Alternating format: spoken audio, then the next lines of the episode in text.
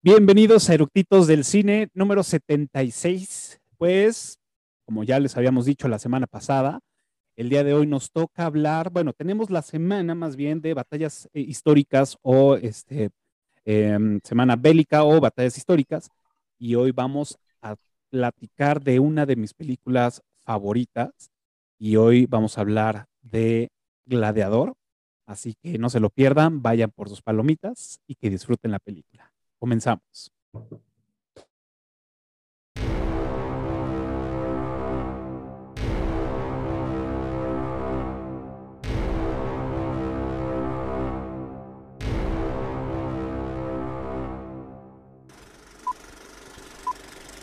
¿Ya está grabando?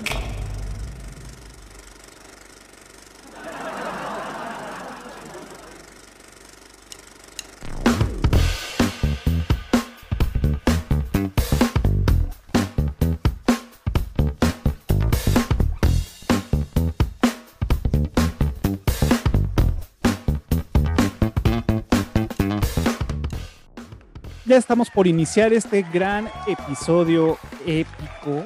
Este, y pues bueno, el día de hoy vamos a hablar, como ya les habíamos dicho, de Gladiador con Russell Crowe. Eh, y pues bueno, esta película, si no lo saben, y ya muchos, o ya muchos lo saben, eh, fue bajo la dirección de Ridley Scott, que pues bueno, es un director que ha estado presente por muchos años con grandes películas taquilleras. Eh, vamos, no vamos lejos, Blade Runner, Alien el octavo pasajero, Hannibal, Gangster americano, muchísimos, eh, muchísimas películas, ha, sido solamente una, ha tenido una participación solamente como director, 57, pero también está como productor, como este, mm, guionista, o sea, ha tenido una interacción bárbara en el cine y que también ha tenido pues participación, como ya les había dicho, en películas icónicas, ¿no? Y, y una de esas pues es Gladiador.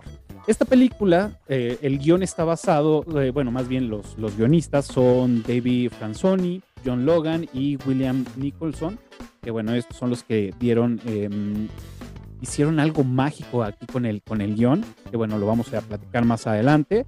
Eh, como compositor también voy a decir que es uno de mis soundtracks favoritos. Eh, como, como principal está Hans Zimmer, que también es un gran eh, compositor que ha estado pues, en Inception, Dune, Ángeles y Demonios, Batman, Piratas del Caribe, bueno, ha estado en muchísimas películas también, ha estado tan solo, él ha tenido 224 participaciones como compositor, Así que pues imagínense el calibre. Eh, es, una, es un compositor muy comercial, pero pues bueno, eso también ha ayudado a que pues, ha estado en todos lados, ¿no? Eh, con la colaboración que no estaba acreditada y que pues bueno, ahí pasó, lo vamos a platicar más adelante, Lisa Gerard, que es toda la que hace la voz en esta película, eh, bueno, en, en, la música para esta película, que también es increíble. Tuvo 12 nominaciones al Oscar, solamente ganó 5 eh, este se estrenó el primero de mayo del 2000, o sea, ya tiene 22 años esta película. Este, siéntense viejos, si sí, sí la fueron a ver al cine, como es mi caso. Y pues bueno, esto fue como un, rápido, como la ficha técnica, pero les voy a, este, a dar la bienvenida a mis invitados de esta noche, que por aquí van a aparecer. ¿Qué tal? Bienvenidos, buenas noches. Hay que hacer todo el show para la edición. ¿Cómo están? Bien, Cafi, gracias por invitarnos otra vez. claro, ya, ya se está haciendo costumbre, ¿verdad? ya, llevas tres al hilo. Bien, eso habla bien de ti. martes. Ya les digo, bueno, bye. Ya está, mi hijo me dice, otra vez te vas a ir con Cafi. No, no, no. No, no. Me voy a conectar con mis amigos colegas. Exacto, colegas. Voy a eructitear un rato. Eructitear. Muchas gracias, Gis. Bienvenida. ¿Qué tal? Buenas. Soy aquí JC Vélez saludando. muchas gracias, Cafa, por aceptarme una vez más. Creo que todavía no digo tantas, eh, tantas disparatadas como para que ya no me aceptes en este espacio. Entonces, no, por eso te traemos. El alivio cómico. Muchas gracias, este, JC, por venir a acudir al llamado. Bueno, igual, eh, gracias por el, por el llamado para poder acudir a él corriendo, Cafa. es una, una película que igual, bueno, creo que todos vamos a decir que la disfrutamos mucho, es, una realidad, aparte es una joya. Sí creo que es una, una película que se metió a la repisa de los clásicos, ahorita abundaremos. Pero contrario a lo que siempre digo, esta sí podría decir tiembla Casablanca. Uh, fuertes declaraciones. Pues muchas gracias por venir y em, pues empecemos. ¿Qué les parece si, si empezamos con, con, las rondas de preguntas de chaleco? Y la primera pregunta que, pues bueno, ya saben es, ¿por qué les gusta? ¿Por qué quieren platicar de esta película? ¿Qué nos pueden pues, pues decir básicamente? Bueno, yo, fíjense, fíjense que yo, aunque no lo crean, estudié Derecho.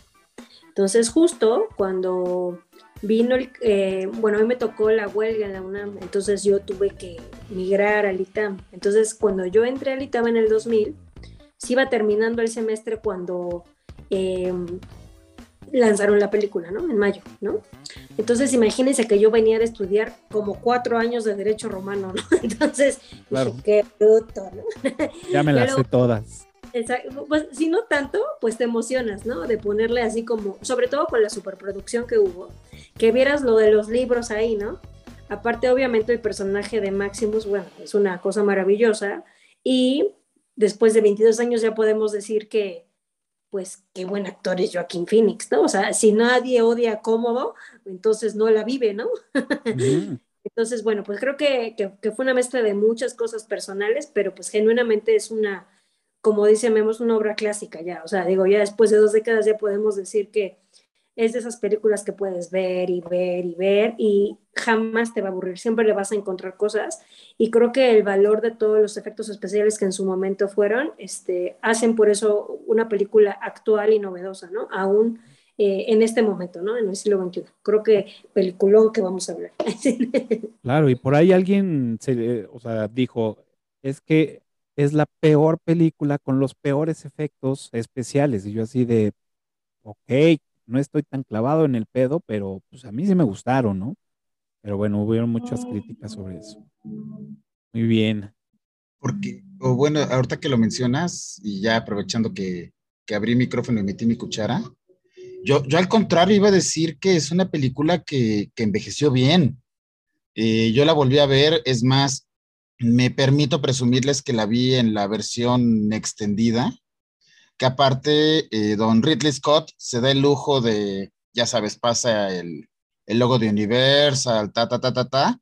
De repente sale el señor sentado y dice, lo que estamos a punto de ver es la versión extendida. Aclaro, no es la versión del director, porque la versión del director la vieron ustedes en el cine.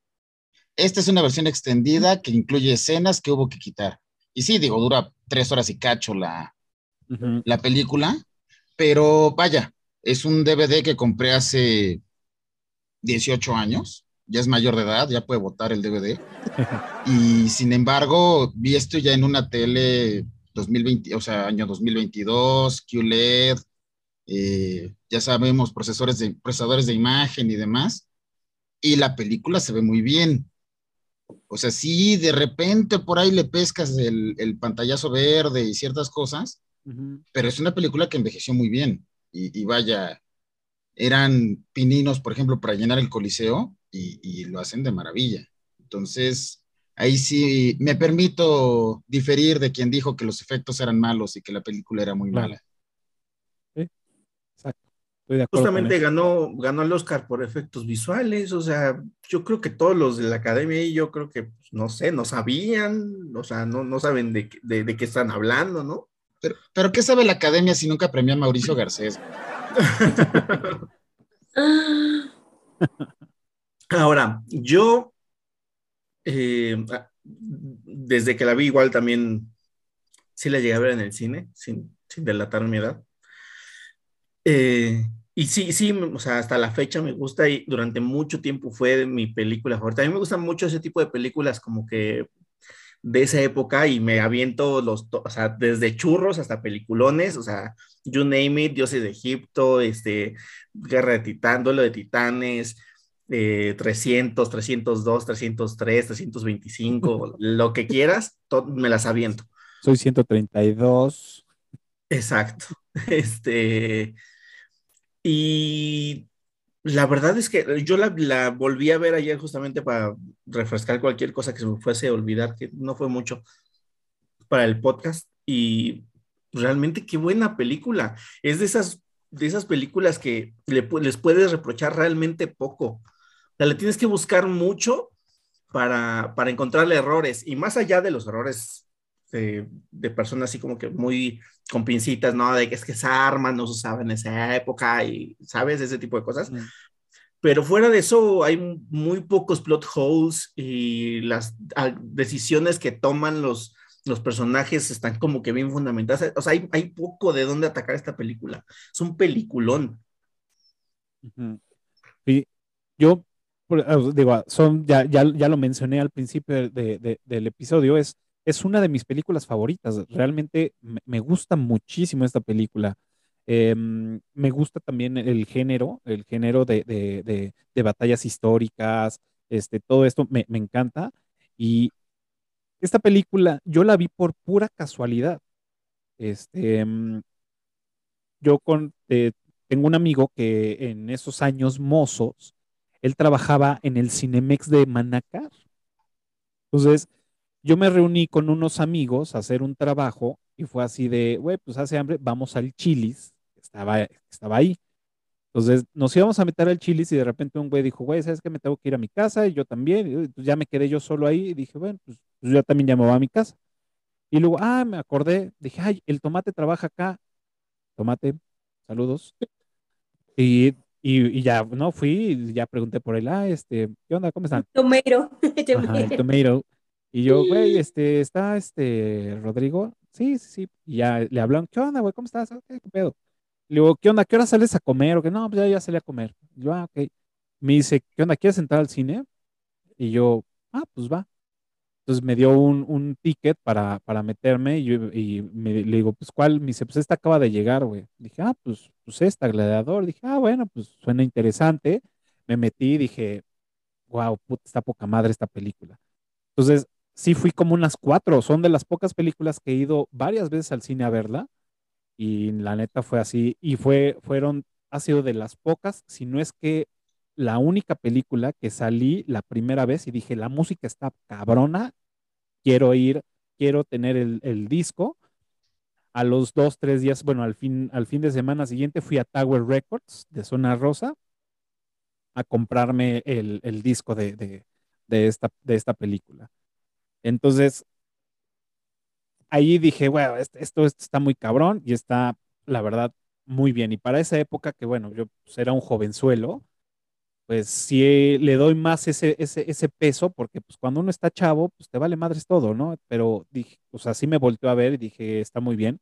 Y que bueno, vamos a ir platicando más adelante pues, sobre los temas este, coquetos de esta película. Pero antes de pasar a eso, quiero darle la bienvenida a los conectados en Clubhouse.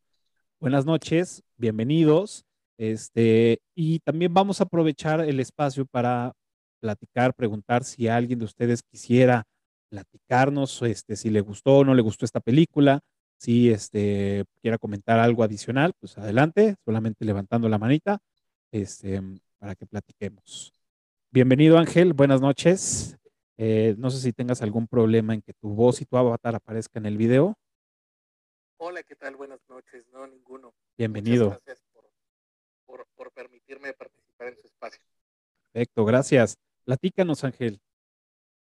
Eh, pues la verdad es que eh, escuchando, yo me emocioné mucho. Soy, soy un, un, fan del cine como todos nosotros que estamos acá, seguramente, por lo que acabo de escuchar. Y me emocioné mucho cuando vi en Clubhouse la de, esta sala, ¿no? Obviamente Gladiador es una de las mejores películas que podemos ver en, lo que llevamos de historia, de esta breve historia del cine mundial. Y pues claro, es una, es una obra de arte, ¿no? no entiendo por qué no, no ganó muchos más reconocimientos. recordemos ya tiene este año dos años de la película, y como, como dices, ya, deducimos que no nos cosemos el primer error, como decimos aquí en México, si, si es que la vimos en el cine, en, en su lanzamiento, y pues, pues es así. Eh, bueno, quería, quería aportar también eh, que, pues bueno, es una, es, la película que, hizo ganar a un segundo gladiador como personaje. Eh, recordemos que, ganó Charlton Heston por, por Ben Hur, eh, eh, interpretando este personaje de, gladiador también en, esa película. Y pues obviamente es, es imposible no comparar entre ambas películas, ¿no? La, la, primero la calidad del actor principal para poder llevarlo, ¿no? Tanto Charlton Heston en su momento con Ben Hur como, como Russell Crowe en ese momento que pues no era como, como la, estrella que es hoy en día, ¿no? Era, era un, actor que recién empezaba a hacer algunos papeles importantes y pues obviamente esto que, vemos hoy en escena, eh, pues vaya, es, es impresionante lo que, lo que hace Russell Crowe con el personaje de, de Maximus. Eh, y, mencionar algo que, mm, también eh, trajeron a colación hace un momento ustedes sobre el tema de los escritores y del libreto, ¿no? Por ahí eh, encontré algunos de, estos como datos curiosos, ya saben que siempre aparecen en todas las películas, en donde mencionaban que, justo Russell Crowe de pronto tenía ahí algunos temas con, con, la, con la parte de los diálogos, y entonces él empieza hacer lo que en teatro se le llaman estas morcillas, ¿no? Estas improvisaciones sobre el texto en el momento de la, de la grabación, de la filmación, y pues se quedan eh, frases tan, tan, tan hoy históricas como el, por ejemplo, cuando, cuando le preguntan sobre eh, eh, cuándo, cuando va a morir, hacia dónde llega, ¿no? a dónde va a llegar después de que termine todo esto, y él hace una descripción completa de su casa eh, eh, y pues vaya, estos, este tipo de, cosas que te dan pues la una visión más amplia sobre la calidad de los personajes y de los actores que nos hacen ahí. También mencionar, pues, y ya lo, ya lo mencionaba una, de, una de tus invitados, pues, si no odiaron a, al personaje de cómodo en, en, la, en la película, pues vaya, no sé, no sé qué, qué puedan tener entonces en sus, en sus sentimientos, ¿no? Porque es un personaje eh, que de verdad es genial. En ese momento pues parecía un tanto exagerado, eh, pero pues si lo vemos ya al, pasar de los años, pues realmente es un personaje eh, perfectamente construido y que pues termina siendo este personaje odiado por el que todos quieren que termine la película con, con, esta con esta escena tan, tan espectacular que es la escena final. Claro. Perfecto, gracias Ángel. Buenas noches, ¿cómo van? Todo perfecto, Víctor, bienvenido. Yo, bueno, saben que me encanta el cine y la historia también es espectacular, la película, un poquito de influencia de Espartaco y de Becur. Pero yo soy de esos poquitos que no, no, no, no encuentro pues como la inmensidad de Gladiador, no para mí no es superior a Benjur, no es superior a, las antiguas, pues o a las anteriores, eh, o a Spartaco, de Kirk Douglas, no, no, para mí esas películas siguen siendo superiores y hay algo de Gladiador que no he podido entender, que para mí es muy lenta. Y es tan lenta que, que casi siempre tengo que parar, hacer otras cosas, volver a sentarme para, retomar la película porque nunca he podido con el diálogo tan lento que tiene Gladiador. La fotografía es espectacular, toda la historia como lo hacen de bien, de hablar de España, eh, muchas cosas pues son muy buenas, pero realmente a mí eh, el, el emperador, el máximo, no, no, nunca me llenó como, como tal, pues como este, este, e, e, este, este, Russell Crowe este papel, no, no, para mí no, no, no fue como tan, tan grande. Entonces, prueba les digo, yo pertenezco a esa pequeña minoría donde para mí Gladiador no, no es de mis películas favoritas. Ok, perfecto, se vale, se vale. Muchas gracias, Víctor. Pues efectivamente, em, pues sí, hay muchas eh, opiniones encontradas. Sí creo también, eh, bueno, no sé, eh, probablemente el ritmo es, es un poco lento, pero a mí me encantó. Entonces, creo que sería, yo no soy como una, una, una este, persona adecuada para mencionar eso.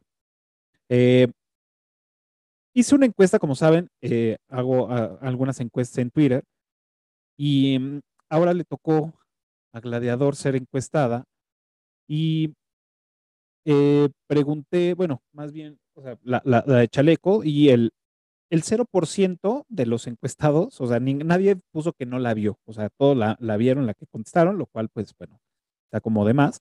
Eh, el 8%, solamente el 8% mencionó que no le gustó y el 92%, eh, pues sí, ¿no? Sí, sí, sí, sí se rifó. Em, y de los comentarios más sobresalientes, pues bueno, em, uno de aquí de mm, Tony Rue, eh, Picky Boy, dice, hay gente que no le gusta Gladiador. El precioso don de la vida que a veces cae en manos equivocadas. Se, me hizo muy cómico su, comentario, también por eso eh, quise leerlo. Em, en otra pusieron, se me perdieron, acá está.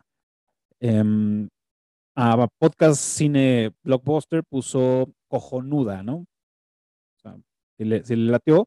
Eh, peli escuchando con el, con el pibe puso, en definitiva, una película que tiene, que se tiene que ver. Tanto las actuaciones como el diseño de producción son impresionantes y la historia es una de esas que se te queda a fuego en la mente. Vientos. Eh, Emma Mansi dice, es una superproducción típica de Hollywood.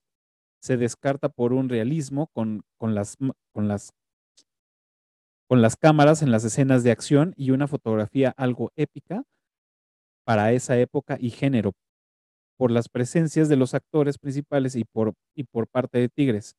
No hay mucho más que sacarle, ¿no? Realmente ahí, eh, y bueno, hay varios también comentarios de me gustó, me gustó, me gustó, pero estos son como los más populares que, que, hubieron en la encuesta. No sé ustedes qué opinen al respecto. Yo creo que es totalmente entendible. Para mí, la, la película que más amo y adoro en el universo es Star Wars. y no, no, no comprendo cómo hay personas que dicen que no les gustan, pero si hay personas que dicen, me aburre, este, le he intentado ver y tal. Cuando no conectas, no conectas, ¿no? O sea, o sea este, y es, y es, y es, es em, eh, muy entendible. Lo que, lo, que no, lo que no sería como aceptable sería que descalificaras desde tu, esa posición, ¿no? este, pues porque si no conectas, no conectas y no criticas y punto, ¿no? Eh, pero pues bueno, también, también se vale. Ahora, eh, no, no se puede negar, te guste o no te guste Gladiador, como tú dijiste en la encuesta, todo el mundo la ha visto, no se puede negar que sentó las bases de muchas cosas a partir de que salió, ¿no? No nos vamos a poner a hablar de, o sea, el tema de los, este, de los esclavos y los gladiadores, porque bueno, ya tenemos el, el ejemplo anterior de, de, Espartaco, de Ben Hur, que se parece un poco más a Ben Hur por, por un poco de la trama que, que, otra cosa, pero, pero vamos, no es la primera película que tiene como que ese tipo de, de idea de plot, ¿no? Pero sí hay cosas que, que a partir de, ese, de, de esta película se han, se han, quedado grabadas con letras de oro en, en, en, la cinematografía mundial, ¿no? O sea, no puedes pensar en no puedes pensar en el nombre de Maximus sin decir décimos meridios, por ejemplo, ¿no? No puedes. Claro. ¿no? Sí, sí, sí. Este, y por ejemplo, esta de esta, esta una que es una de las mejores frases que tiene la película, que es lo que hacemos en la vida hace... Resonará en la eternidad. No me la sé en español porque yo la veo en inglés, pero sí, se hace, resonará, anda, tú le dijiste, resonará en la, en la eternidad. O sea, dices, oh, espérate, no sabía que era Gladiador y Platón, ¿sabes? Casi, casi era filósofo Marco Aurelio, claro. Y, y, y, además que nos, este, o sea, fue, fue el, el punto de inflexión en la carrera de, de, dos actores que ahorita son también históricos del cine, ¿no? Como son Russell Crowe y como es Joaquin Phoenix, ¿no? O sea, son como de sus primeras obras y es, los, los catapultó al chingado éxito esa película, ¿no? Entonces, no puede ser, estar tan mal una película que tiene todo eso, ¿no? Claro. Bueno, a mí yo quiero comentar algo que se me hace así como muy, muy padre. O sea, eh, yo estaba leyendo y sí, bueno, ya medio investigando, eh, Obviamente, pues sabemos que la base de la película, o sea, son hechos históricos porque Marco Aurelio existió, el Lucio Vero existió, Cómodo existió, Lucila existió, el Senado estaba en esa situación cuando se murió Marco Aurelio, pero lo que está es que, es lo, que, es, es lo que eh, la gente no conecta, ¿no? O sea, es ese personaje tan maravilloso que es Maximus, que él es el que no existió. Pero me parece que lo que a veces dicen es que se me hace lento, es que se me hace tal, es que hay que partir de una cosa, y esto es importante. No todo el mundo sabe historia. Entonces, es importante en la película me parece a mí como muy cómoda, me parece que la manera en que van relatando los hechos, por eso es una película que para mí no se me hace lenta, es digerible, van dando información poco a poco para que justo como dijiste tú, Jaycee, llegas y digas, oye, pues está el plot completo, ¿no? O sea, este güey estaba ganando en Germania, y luego pasó esto y se quebró, y entonces ahora por eso las tropas están allá y cómo hizo esto, y el Senado quería esto, o sea, creo que a lo mejor yo alguien le diría, ¿no? O sea, a mí se me hace totalmente coherente la película. Aun cuando leí como un dato curioso, que como este Scott la quería así como súper padrísima, pidió asesora de historiadores y antropólogos. Y, luego ellos dijeron, no, güey, tu visión está muy hollywoodense, entonces nos descartamos. Pero la verdad es que el público, siempre digo, o sea, eh, nosotros no somos la academia, no somos los Globos de Oro, no somos nada, ¿no? Simplemente somos el espectador y el que hacemos que una película sea millonaria o no, taquillero o no, independientemente de que a veces te guste o no te guste del fondo. Pero esta película gusta porque creo que quisieron crear a Máximos y no llegamos a la, a la locurita de que él fuera un personaje hollywoodense que no tuviera sentido, ¿no? O sea, creo que él representa muchas cosas que son muy este, loables, ¿no? O sea, es leal, es íntegro, es familiar, es, o sea, creo que, como dice Jaycee, o sea, siempre dices Máximo, decimos Miri. Entonces, la verdad, o sea, es un personajazo, ¿no? O sea, no hay ni dónde hacerle. Y yo cada vez que escucho la película, la de Seremos Libres, yo no sé por qué me pongo a llorar. pero aparte, el, o sea, ahorita que dice Gis de que no, los historiadores lo mandaron por un tubo, pero por ejemplo, también yo estaba viendo que Connie Nielsen, que Lucille, era como turbo, bueno, es como turbo fan de la historia romana y muchas veces hizo como, como asesoría. Y bueno, también pensando que son, o sea, es película, es entretenimiento, no es documental. O sea, quien quiera aprender historia ahí, este, le ve mal en el examen. Pero, o sea, yo creo, yo, yo, sí creo que es una película que te da, yo no creo que tiene bajones a diferencia, de, bueno, respetando mucho quien, quien participó de Clubhouse, pero yo siento que es una película que te da descansos. O sea, si tú mantuvieras la intensidad de las batallas durante las dos horas y media o tres horas, dependiendo si eres tan afortunado o no de tener la versión extendida, el, pero, o sea, te, te vas a fundir. O sea, es una película que aprovecha para darte contenido y darte un descanso. O sea, te sube, te baja, te sube, te baja. Porque si te tuviera pum, pum, arriba, arriba, todo el tiempo en un, en un sentimiento, en una emoción, hasta en una adrenalina arriba, o sea, acabas fundido, o sea, no, no sería, una experiencia agradable. Sí. ¿Sabes con qué lo comparo yo? Eh, porque justamente ayer que la estaba viendo, también me llegaron esos, eh, me, llegaron esas revelaciones, ¿no? Por así decirlo. Porque estábamos, o sea, porque, porque tenemos una, una historia eh, dinámica y que es inmersiva, como es la de, la de Maximus, y una historia alterna que es más lenta y que es, eh, y que es pues, digamos, de otro nivel, como es lo que pasa con el Senado, con Cómodo, con Lucille, ¿saben? Y mm, me, lo comparo mucho con episodio 1 de Star Wars. Perdón que traiga tanto Star Wars, pero pues. ¿Qué hago? episodio, episodio, episodio 1 no gustó mucho porque trae mucho, mucha política. Y eh, en, lo particular, igual cuando, pues, cuando yo era joven y bello, eh, también eh, episodio 1 decía, híjole, es que está aburrida, está lenta, o sea, no hace tanto que me mueve tampoco. este, eh, yo, solo estaba eh, eh, previniendo que me tronaran los dedos. Ah, muy bien, muy bien, muy bien. Este, entonces, también se me hacía como lenta y como aburrida, pero ya con el tiempo como, que te pones, pones atención en ese tipo de cuestiones Y para mí episodio 1 es una chulada en cuanto a todo lo político y todo lo que, todo lo que, lo que pasa entre líneas de lo que ves en la película, dices, e igual pasa, y es lo mismo que le pasa a Gladiador.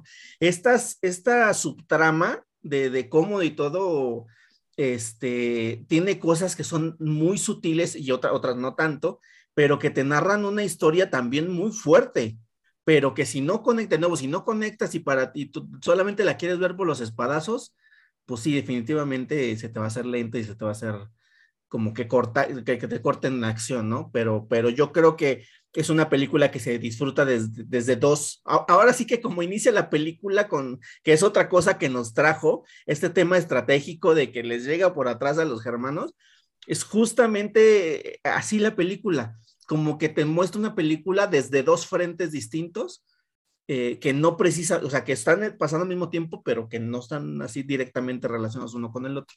Y eso lo hace todavía mejor película. No, pero aparte, perdón. No, vas, vas, así. O sea, mira, justo yo, ahorita que lo que estás diciendo, o sea, de, de, la, la, subtrama política, bueno, es que a ver, vamos a aterrizar. O sea, si se supone que la base de la película es el Coliseo romano, o sea, la gente ha de pensar que, o sea, tendrías que decir, quiero que sea lo más apegado a la realidad. Pues Roma es política, era la capital del mundo. Y aparte, importantísimo, a ver, vamos a regresarnos a la antigüedad. O sea, eh, no es esplendor, es increíble que te presenten la Roma tal cual era, lo dijo el emperador. Tres cosas es importantísimo Marco Aurelio y luego la película. Cuando le dice, no, es que tú tienes que sucederme. No, pero yo, le dice, tú ni conoces Roma, ¿cuál esplendor de Roma? Nunca has sido, te la has pasado madreándote en todos los frentes. El primero, la segunda, los senadores. ¿Cómo va a ganar? Porque como, como es la plebe, o sea, como ellos no piensan, como dice, no es lo mismo la arena y la muerte que el mármol del Senado. Entonces, obviamente la película, pues es, por eso es bélica, o sea, ese es el éxito de la película, la manera en que te plantean que la preparación de un general cuando ordena y da estructura a los gladiadores, pues hace por eso las batallas monumentales no hay quien le gane, porque era un chingón, o sea, era un general que eh, tenía un ejército a su mando, ¿no? Y yo creo que era padrísimo el comentario, o sea, me parece genial, o sea, Maximus, o sea, representa, representa, en ese momento representa la esperanza de el Senado para restaurar la República. O sea, al final de cuentas, te están poniendo de, ya no queremos emperadores porque ve esta mierda. ¿No les parece increíble que eso, que, bueno, a mí me lo decía mi, mi abuelita con el fútbol, que ella era futbolísima, eh, decía, cuando representan el pan y circo, que empiezan a aventar el pan a la plebe. Es espectacular. O sea, todo ese tipo de detalles, por eso a mí me parece que es una obra maestra esta madre. O sea, es un película. es que ahí sí coincido totalmente de, de, quitarse la gorra. Lo siento, Cafa, tú eres el único que trae, pero, o sea, ante los escritores, porque uno, el calibre de, de frases, de ahorita vamos a entrar con, con frases y citas, pero se avientan unas frases, pero, pero ganadoras, o sea, el, el los, en los diálogos, o sea, hay unos diálogos épicos que van desde lo trivial hasta lo súper profundo, pero también, o sea, como bien dices, el, el, papel de la política es importantísimo. O sea, no, no voy a politizar el, el, el video, pero desaparición de poderes, eh, dar juegos y distraer a la gente cuando quiero tomar el poder, mm. eh, sabiendo que no tengo el liderazgo, que la persona que lo tiene no me respalda, ¿cómo le hago para legitimarme? O sea, es, y, insisto, se supone o partamos de la base de que es una película política, pero sin tendencia derecha, izquierda, republicanos, eh, demócratas, o sea, se supone que es una película en ese sentido transparente, pero sin embargo es una bomba política. y como bien dices, Gis, o sea, lo que pasa es que se trata de Roma, que es la cuna de la política. Es, es una, sí, sí es un tema durísimo, como incluso un, propio senador dice, yo no quiero ser del pueblo, yo soy senador, carnal, eres representante.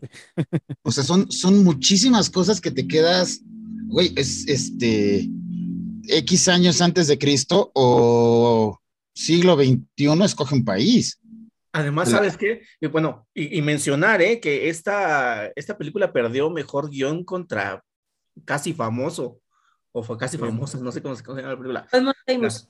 Sí. Almost Famous, exacto. Pues, este... Te digo, estás hablando de una, de una academia que no premia a Mauricio Garcés, güey. O sea, no. este, pero lo, lo, que te iba a decir es que eh, justamente este, este tema de, de, de, la profundidad de la película, me parece que, y, y, justamente pues, por eso es un actorazo Joaquín Phoenix, porque, número uno, logra ser un villano que... Lo odias pero deja, deja tú eso, deja, deja, deja el odio, el temor que te provoca cuando no hace nada. Su silencio te provoca temor. Hay, hay, hay, escenas en las que él guarda silencio y con la pura mirada dices, bueno, ¿qué va a hacer este güey? ¿Qué va a hacer este güey? La manera de literalmente mantener el suspenso con el puro puño, o sea, ¿para dónde va a ir el pulgar? O sea, es... Y, y, y ahí te lo, te lo muestran manteniendo en suspenso a un coliseo que para el momento, o sea, en su momento era, igual ahorita hablamos del Coliseo, pero bueno, tenía literalmente en, la, en el filo de la butaca todo el Coliseo, segundos de tener el puño y para dónde va el pulgar, y, y, la manera en la que, como bien dice Joaquín Phoenix, lo, lo está encarnando. O sea, tú estás en la sala de tu casa, lejos de tigres, arena y gladiadores, y estás con el Jesús en la boca. Claro.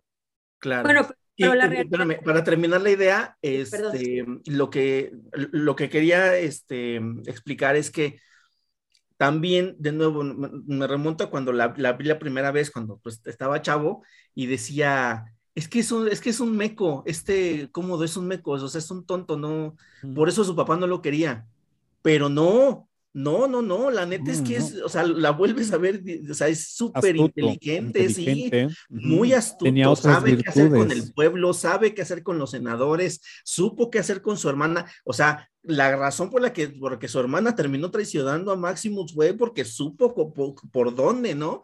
O sea, era maquiavélico, eso era, era maquiavélico y, y, eso no lo, o sea, de nuevo, tienes que saberlo apreciar con la subtrama que te presentan, que es más, más lenta, o sea, de nuevo, para, para que te lleguen sutilmente y no nada más espadazo, espadazo, espadazo, ¿no? Claro, es, es, es,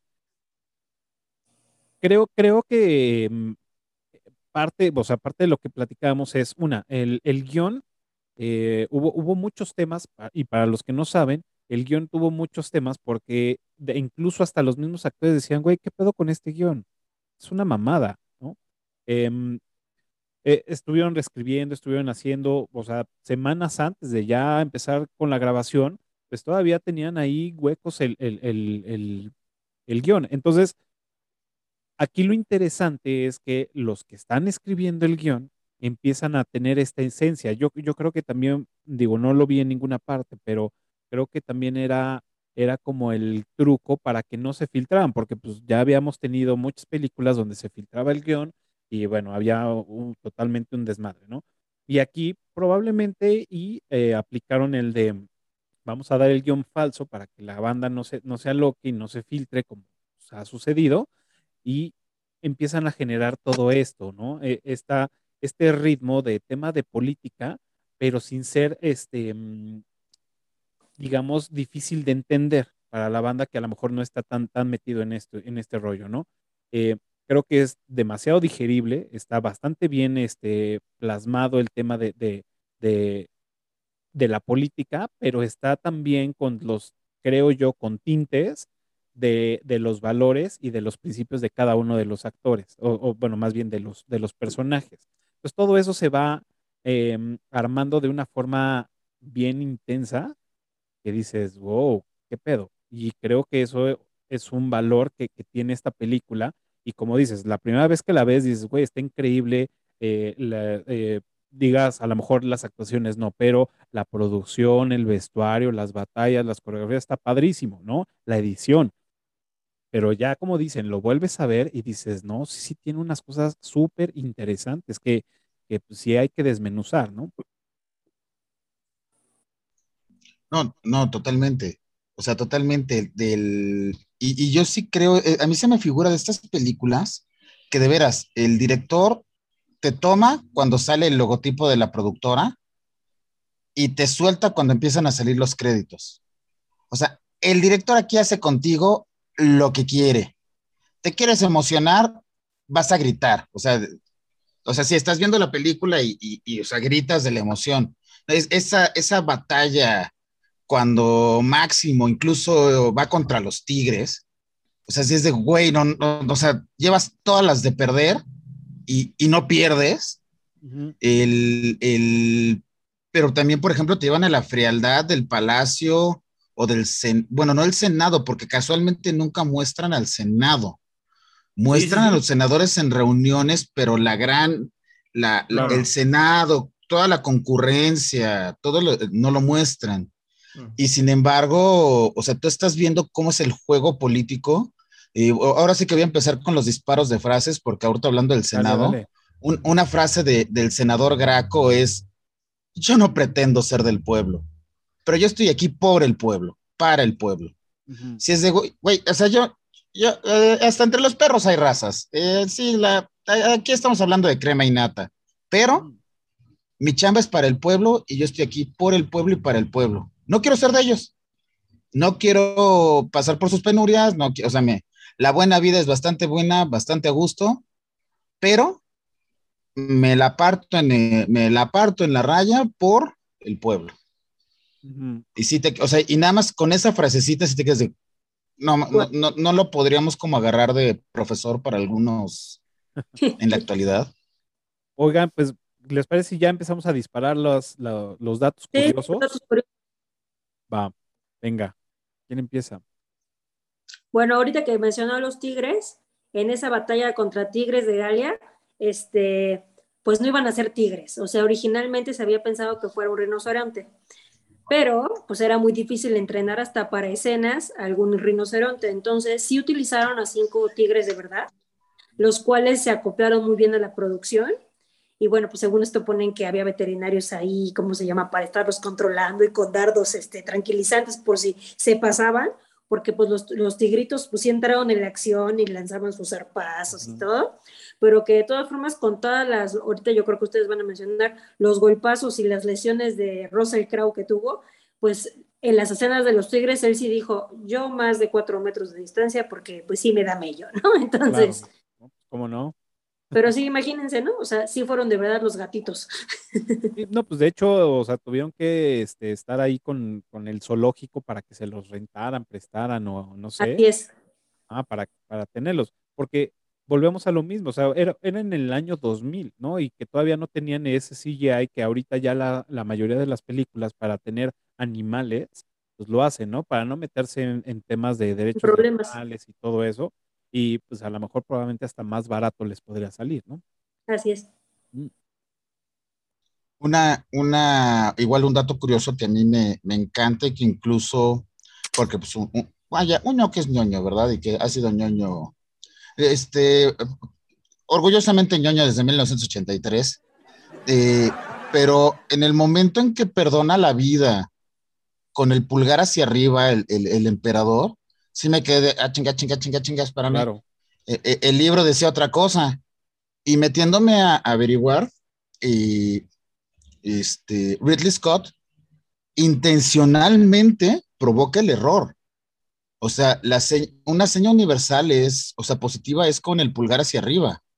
Entonces, él consciente de que, vamos a decirlo así, digamos que la seña era para el, pues para el ganador o para el que tenía la espada o para el ejecutor.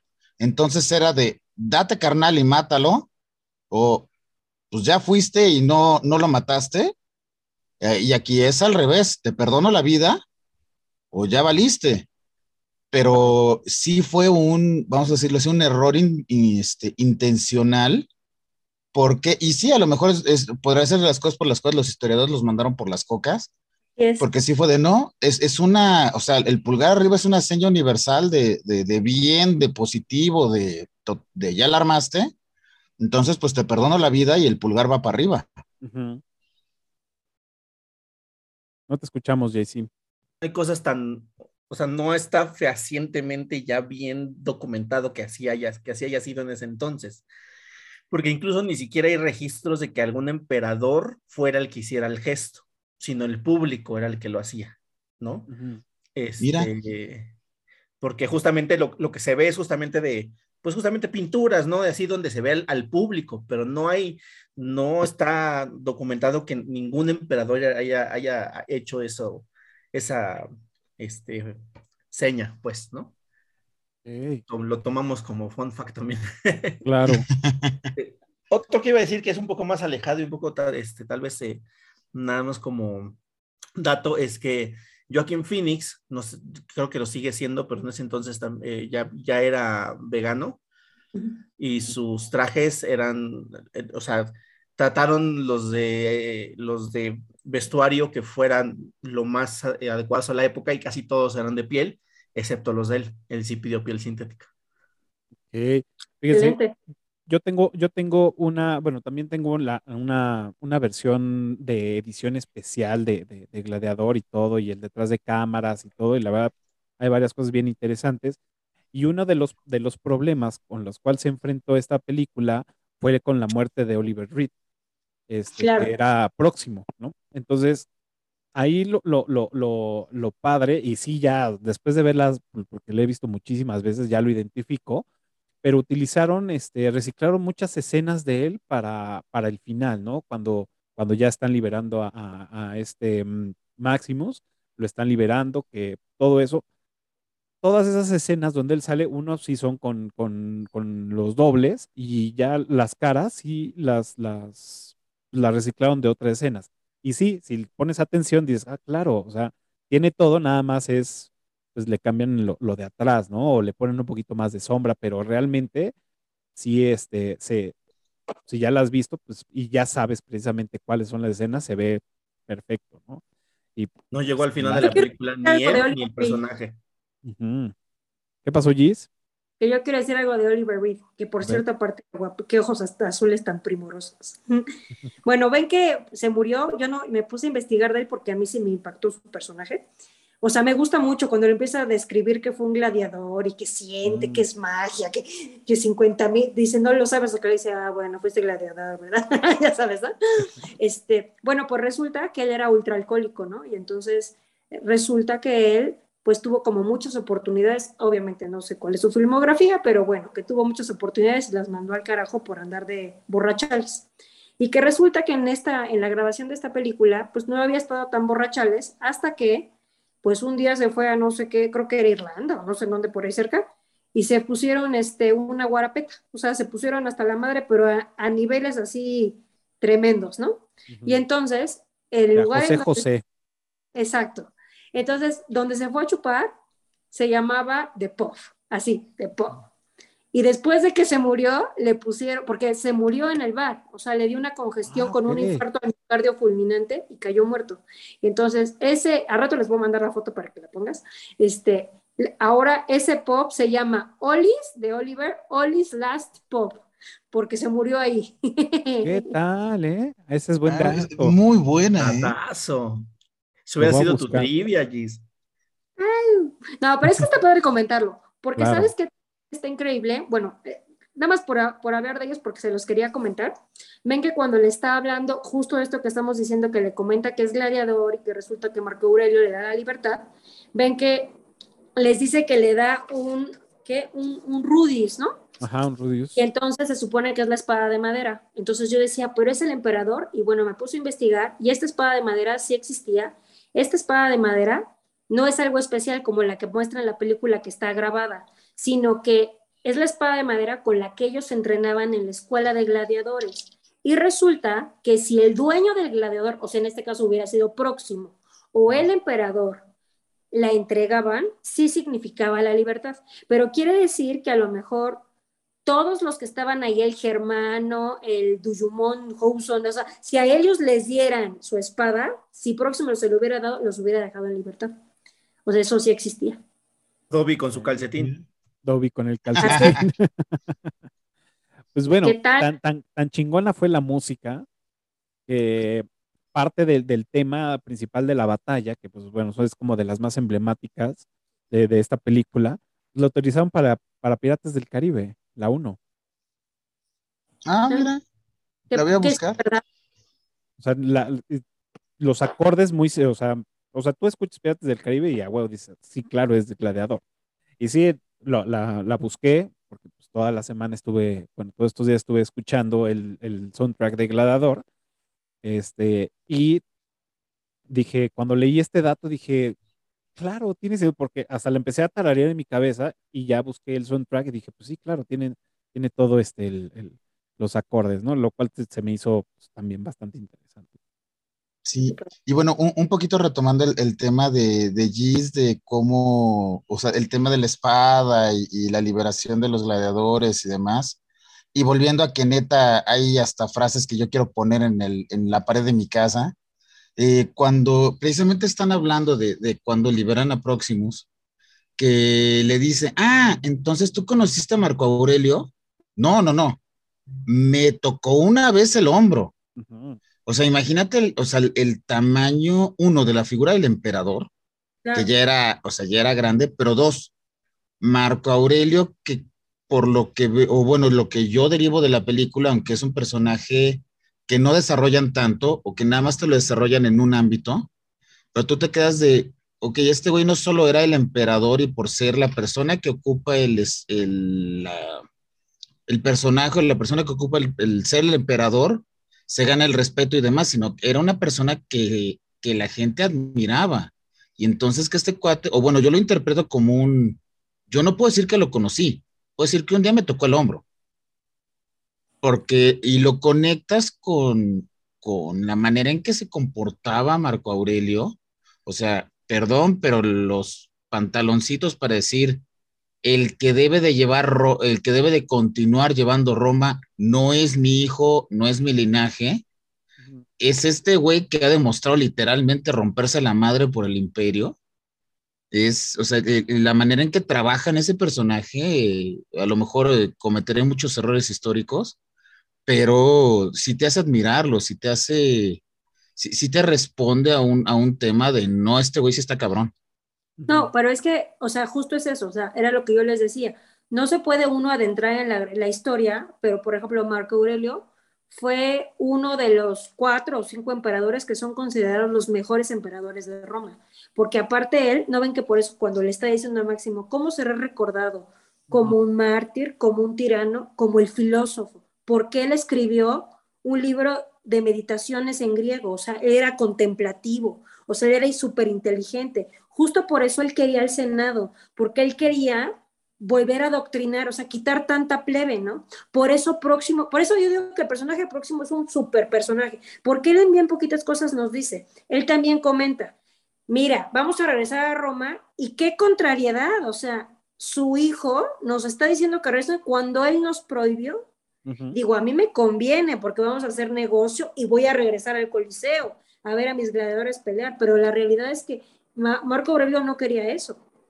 Por eso, también importantísima esa plática en donde ahí se ve la verdadera superactuación de Joaquín Phoenix, cuando empieza así como volverse loco que dice, yo les voy a dar mi visión de Roma. Y mi visión de Roma es que necesito estos güeyes para que me amen, porque si no me respetan y no entienden mi visión, nunca me van a querer, porque esa es la contrariedad, eso es lo que quería decir hace rato, la super maravilla del personaje. O sea, ustedes dicen, no, güey, es que con solo se paraba. A mí, al contrario, me, se me hacía la chingonés cuando se mostraba su lado vulnerable, su lado ridículo, ¿no? Quiero que te quedes conmigo porque le tengo miedo a la oscuridad.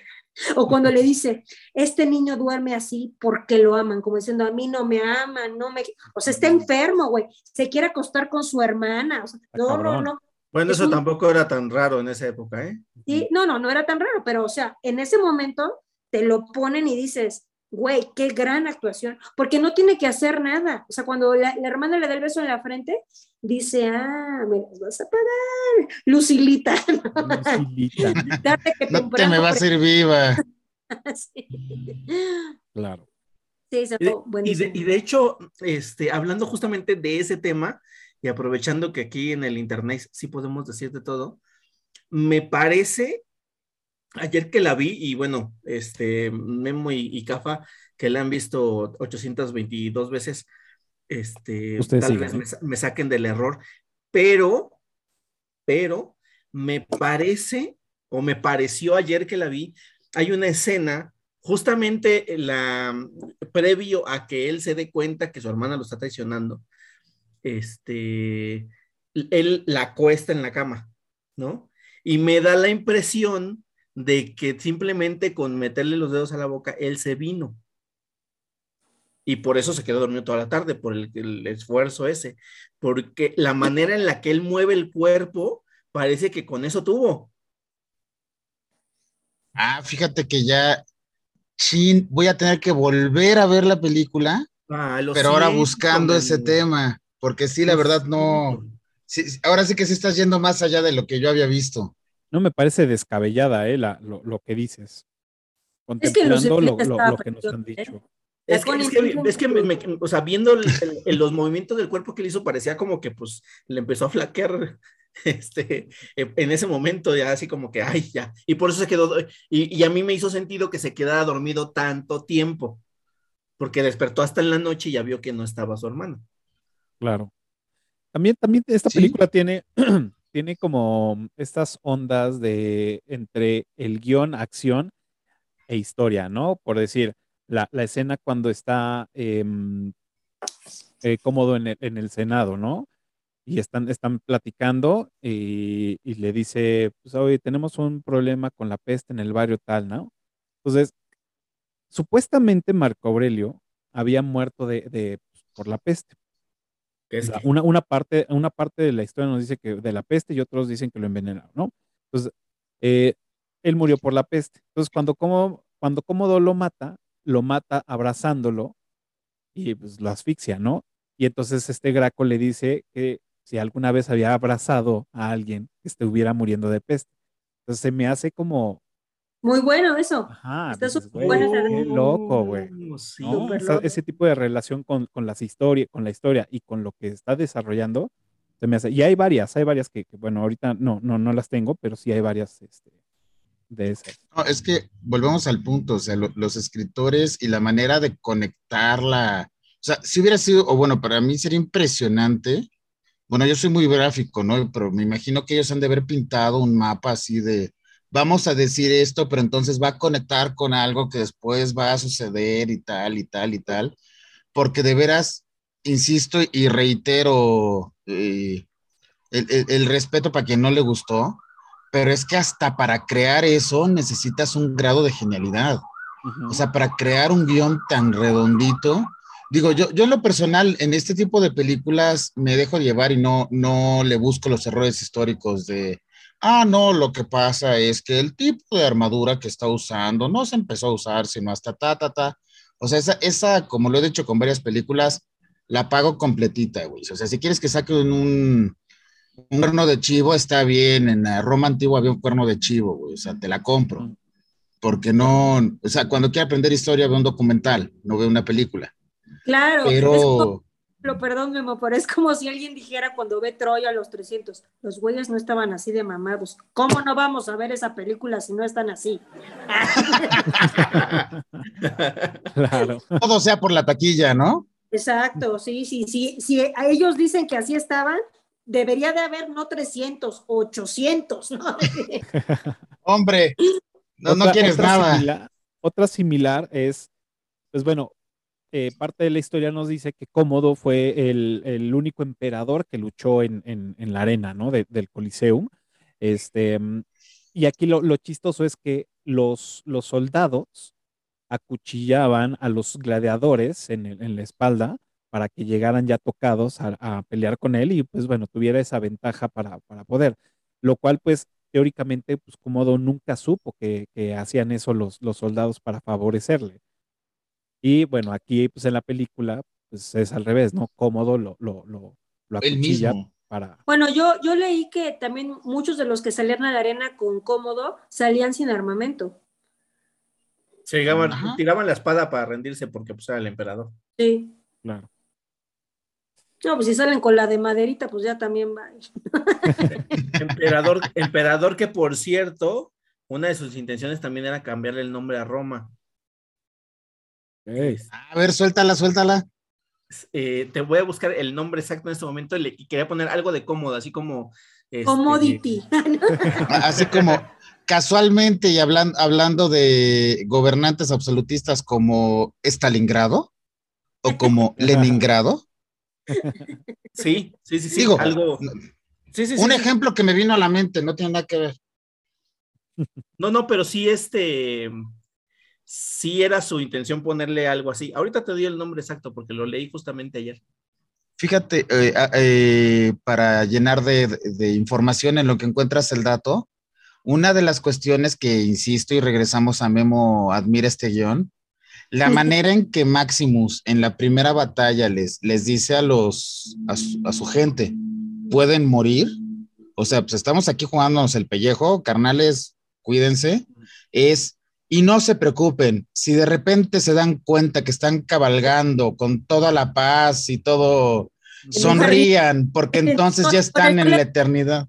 Ajá, o sea, lo, lo podemos traducir en, pues ya se los cargó el payaso, ¿no? O sea, ya, ya chingó a su madre este el tema, pero, o sea, pero hasta para eso el, el liderazgo que le imprimen a Maximus, o sea, hasta para decirte, carnal, te puedes morir, se los dice de una forma que hasta le dan las gracias. Oye, pero es que aparte, mira, justo en esa batalla que no había mencionado, ya saben que voy a sacar el tema que siempre saco. ¿Qué tal ese perro? Ese perro fiel que corre a su lado esquivando al caballo de no te estorbo, mi amigo. Vamos a defender a Maximus de otra vez, ¿no? No, maravilloso ese perrito. Sí. Ese No. lobo, no sé qué, es un lobo. Ha de ser un she- un shepherd, ¿no? Ándale. No, y mira, ahorita, eh, bueno, haciendo una colección muy rara de, de, de valor, de valentía, de arrojo, yo quiero proponer el premio, es, es el toro que está en Nueva York, el que tiene Ah, ese claro. par de grandes y redondos ya, ya de pulidos. pulido. Ándale. Yo creo que deberíamos de instaurar ese premio, porque justo como mencionaban en, en la arena, cuando están peleando Cómodo y Maximus, que Cómodo pierde la espada y empieza a gritar, una espada, una espada, denme una espada.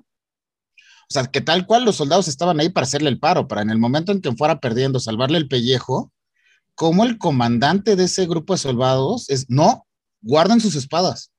Y no, y no, y si se lo va a cargar, que se lo cargue. Pero no, ese es Sí. uno de mis candidatos de esta película al badajo de oro.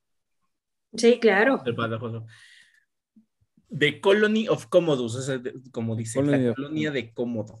¿Qué tal? Yo les quiero contar una cosa que, que, que me investigué, me metí a un traductor de latín.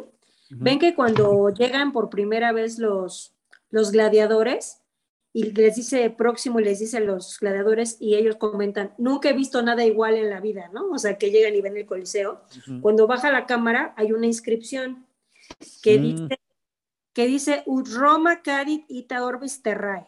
Y dice, así como cae Roma, así también caerá todo el mundo. En el arco. Aguas, ¿no? O sea, acuérdense que Ay, los romanos güey. eran el centro del mundo, ¿no? Ah, bueno, eh, todas las grandes civilizaciones. Entonces a mí sí me impactó la ley dije, ¡ah! No. sí, el, el- incluso de, de lo que mencionas de, de Roma, y, y- y perdonen mi pobre latín, pero tiene un rato que no lo, que no lo practico, pero eh, hay otra frase, precisamente el Imperio Romano, et aguilam no, eh, etcétera, etcétera, pero es el águila no come moscas, que es precisamente como el gran imperio no aplastaba pequeños pueblos.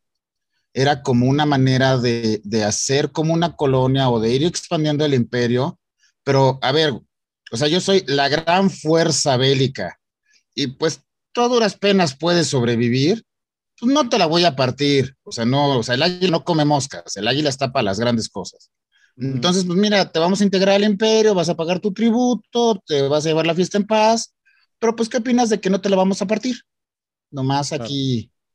O sea, pero es, es precisamente, y de las grandes inscripciones que están ahí en el Coliseo, y, y digo, aparte, compartiéndole a los eructitos, especialmente a los eructitos que nos ven en, en Roma, en Italia, Cafa, Cafa es una gran chamba. De, de, lo que ustedes no ven es que Cafa le mete bastante producción a estos, a estos episodios que ustedes disfrutan y entonces nos hace fondos de pantalla el que quiere usarlos y nos manda opciones.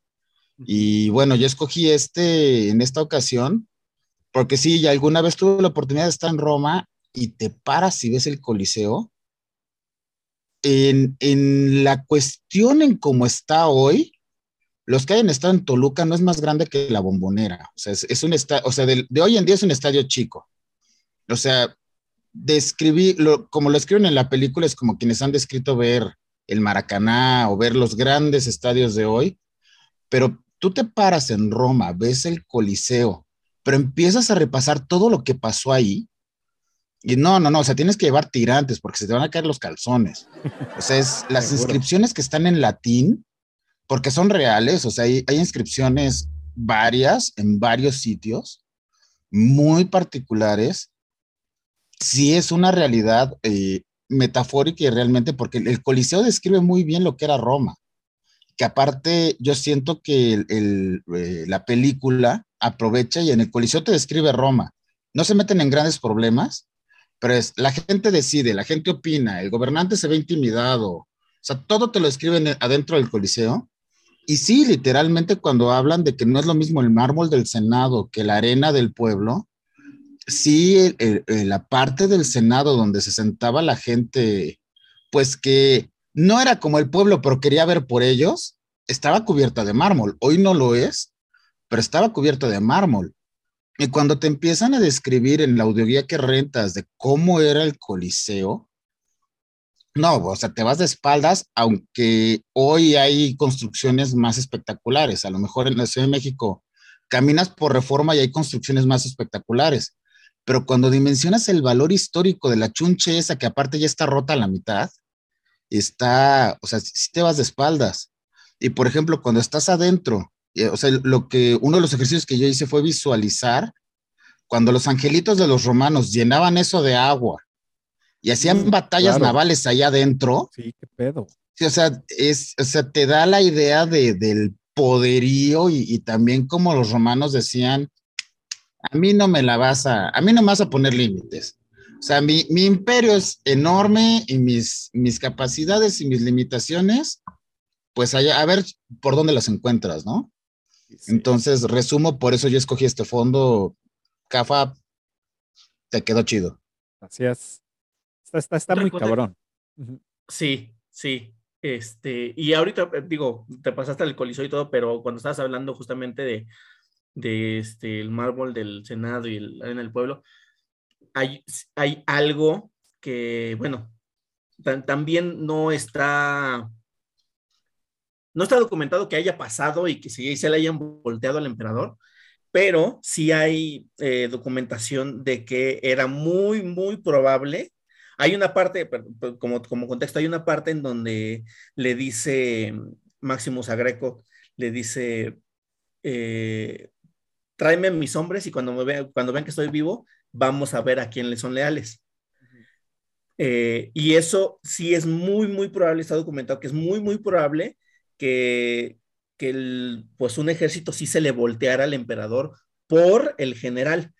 Porque eh, eh, independientemente de que pues el general los acompañaba y, o sea, no son como los generales de ahorita que tienen 80 años y están en una silla tomando órdenes, este, dando órdenes, sino ahí sí iban y se rompían la madre y bebían con ellos, comían con ellos, dormían con ellos, todo con ellos.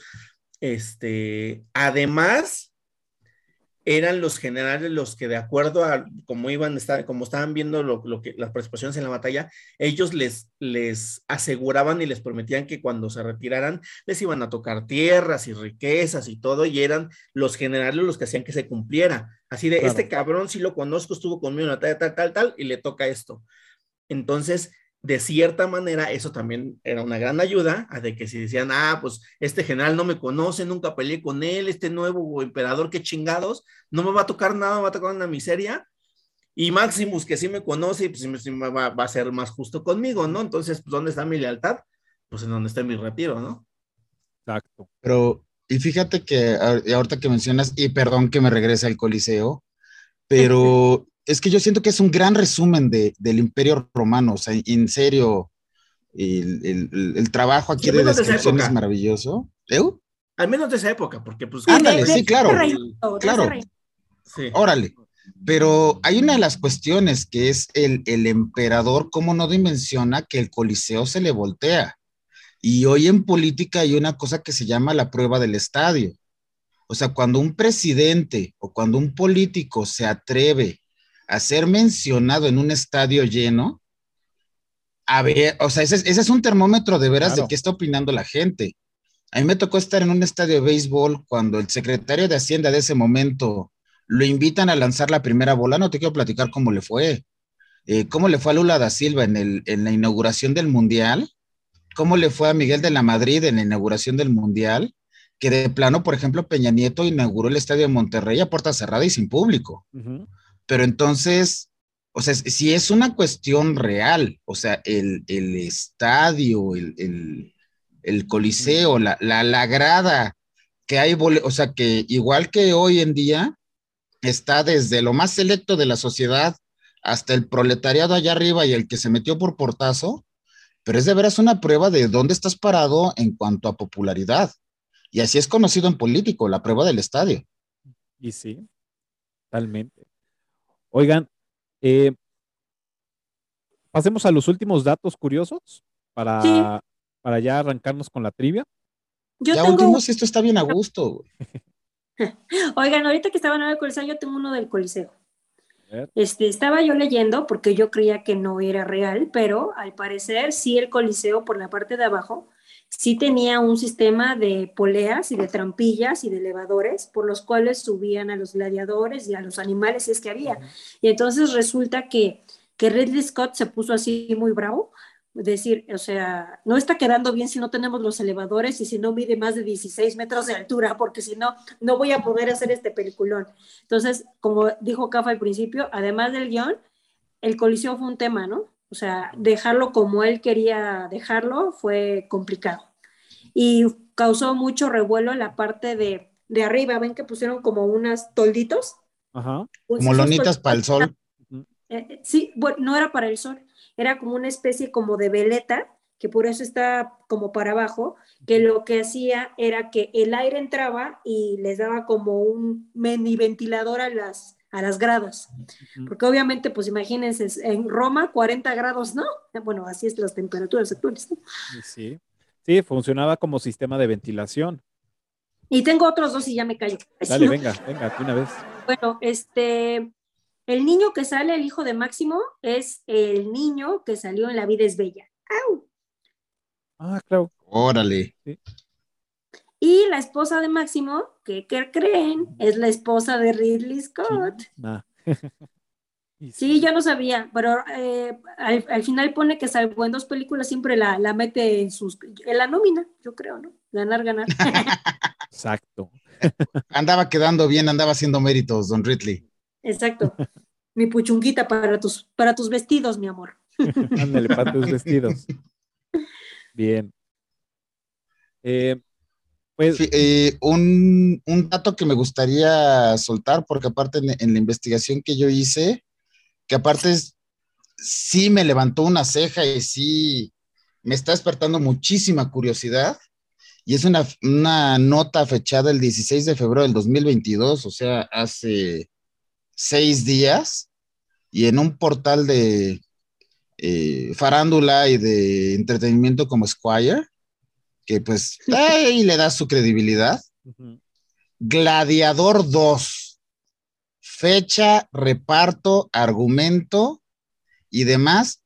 Ahí se las dejo para que lo busquen, porque la premisa que aquí proponen tiene, tiene lo suyo y yo creo que habrá que darle una oportunidad. Sí, dijo, dijo, dijo Ridley Scott que ya estaba listo el guion. Sí, ya está, ya está anunciada. Mm, digo, en IMBD no, no hay más. Lo único que sí hay es un actor confirmado o supuesto confirmado, que es Spencer Clark. ¿Quién es ese, quién es ese personaje? Lucio. El que interpreta a Lucius de este Velo cuando eh, será niño, ¿no? Pues al parecer va a salir y pues sí, es el único que queda vivo. Eh, eh, ya, ya sea el actor o el personaje, pero el único que queda vivo. Sí, güey. Perfecto. pero fíjate que ese, e, esa ¿eh? nota, o sea, si se tardaron 20 años en prepararla y en hacer un buen guion, y si le van a meter el esmero que le metieron a la primera, mm, ya quiero ir a verla. Sí.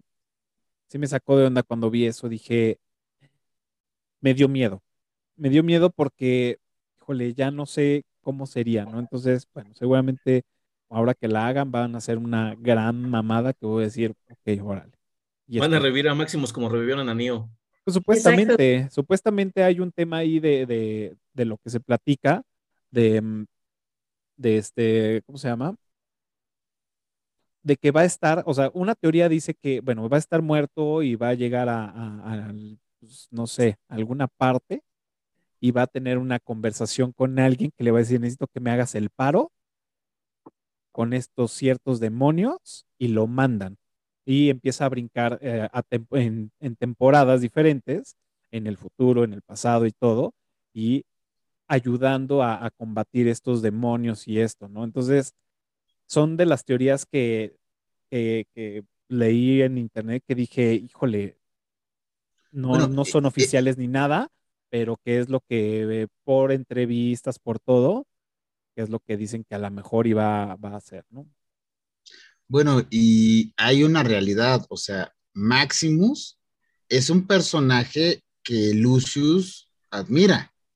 Entonces, por supuesto que no puedes contar una historia de cómo fue la vida y cómo fue eh, creciendo eh, Lucius sin la influencia de Maximus. Entonces, este, aunque ya sabemos qué pasó con Maximus en la película, pero definitivamente es un personaje que va a seguir participando y teniendo influencia en la vida de Lucius. Eso es verdad. Y sí, eh, totalmente. Y bueno, decías que de los últimos datos antes de, eh, uno de los datos que tengo es que hay, hay, hay, películas durante la historia que le han dado, o sea, que por, por, por, porque la rechaza un actor, otro se vuelve famoso. ¿No? Tal es el caso que pasó eh, así en corto con Forrest Gump y, Tom Hanks, ¿no? Que le ofrecieron el papel a Tom Cruise y no quiso y tómala. en, el caso de Gladiador, le ofrecieron la película Mel Gibson. Eh, y, se, eh, y pues no la quiso y pues gracias a eso Russell Crowe es ahora Russell Crowe. pero dicen que por eso por eso tiene la, tuvo la cosquillita Mel Gibson. ¿O Braveheart? Braveheart, exacto. Es que entonces cada quien tiene el suyo. la, vida a él sí le dio una segunda oportunidad. Ay, los dos australianos. Se la dio, ¿no? Porque la produjo él, ¿no? Los dos australianos. Sí. Sí, creo que ah, sí la produjo él, creo. No, no estoy seguro, pero creo que sí. Ah, pero de todas formas, ahí eh, tuvo el chance, pudo haber sido un fracaso y sin embargo pudo sacarse la espinita. Sí, sí, sí, la hizo muy bien. Este, y bueno, otro al que le ofrecieron ser parte de la película, pero en la música, fue a Luciano Pavarotti. Ah, cierto.